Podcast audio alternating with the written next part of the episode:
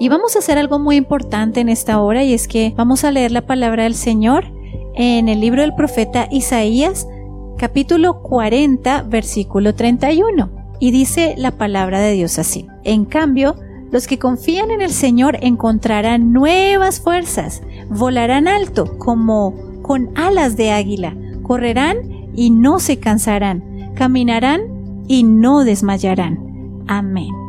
Bueno, quiero contarles que esta semana estuve bastante estudiosa y me pregunté por qué el Señor en diferentes pasajes de la Biblia nos compara con el águila. ¿Qué tiene de especial esa hermosa creación de Dios para que el Señor nos compare con ella? Y pues al averiguar encontré que el águila es un animal que tiene muchísima fuerza, que alza en vuelo a presas mucho más pesadas que ella. También tiene una conducta feroz, es un ave depredadora, decidida, que no le tiene miedo a nada. Es un ave que puede mantenerse en vuelo durante mucho más tiempo que muchas otras aves y puede alcanzar una gran altura. Pero lo más lindo de todo que encontré es que el águila tiene la capacidad de renovarse. Entonces, a sus 40 años de edad, llega un momento en el que su pico empieza a curvarse, sus alas se envejecen, se vuelve ella muy pesada en su cuerpo y sus garras se debilitan. Así que ella se enfrenta entonces a la posibilidad de morir, pero se niega a aceptar este destino para ella. Así que ella dice, no, no puedo morir tan joven, no pueden morir mis sueños acá, yo puedo dar mucho más de lo que he dado hasta hoy. Entonces vuela hacia lo más alto de la montaña.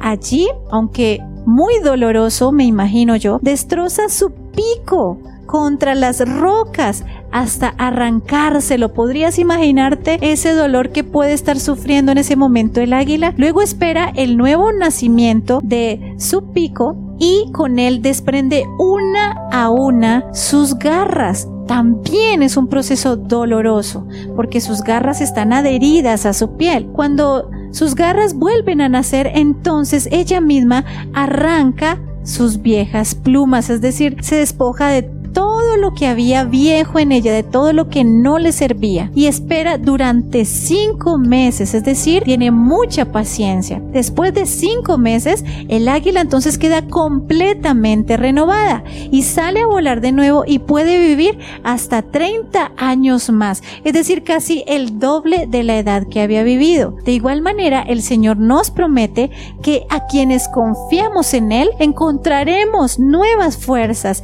y que a pesar de las pesadas cargas de esta vida, en Él podremos seguir adelante, que volaremos alto, dice el Señor, donde nos podamos mantener firmes en lugares celestiales con Dios, viviendo siempre en su reino y alcanzando una gran altura como quien tiene a Dios, como quien tiene esperanza. Y también nos podemos renovar en Él, que nos neguemos a aceptar la muerte de nuestros sueños, de nuestros anhelos, de nuestro propósito de vida en Dios y que cambio, aunque vivamos un proceso doloroso, el Espíritu Santo de Dios va a estar ahí para ayudarnos y fortalecernos y podamos con su ayuda entonces desprendernos de todo peso que se aloja sobre nuestra vida y que nos impide avanzar y nos impide crecer en la vida. ¿De qué cosas te tendrías que despojar hoy? Del pasado doloroso que te ha marcado tal vez, de las heridas, del rencor, del dolor, de la amargura, del temor,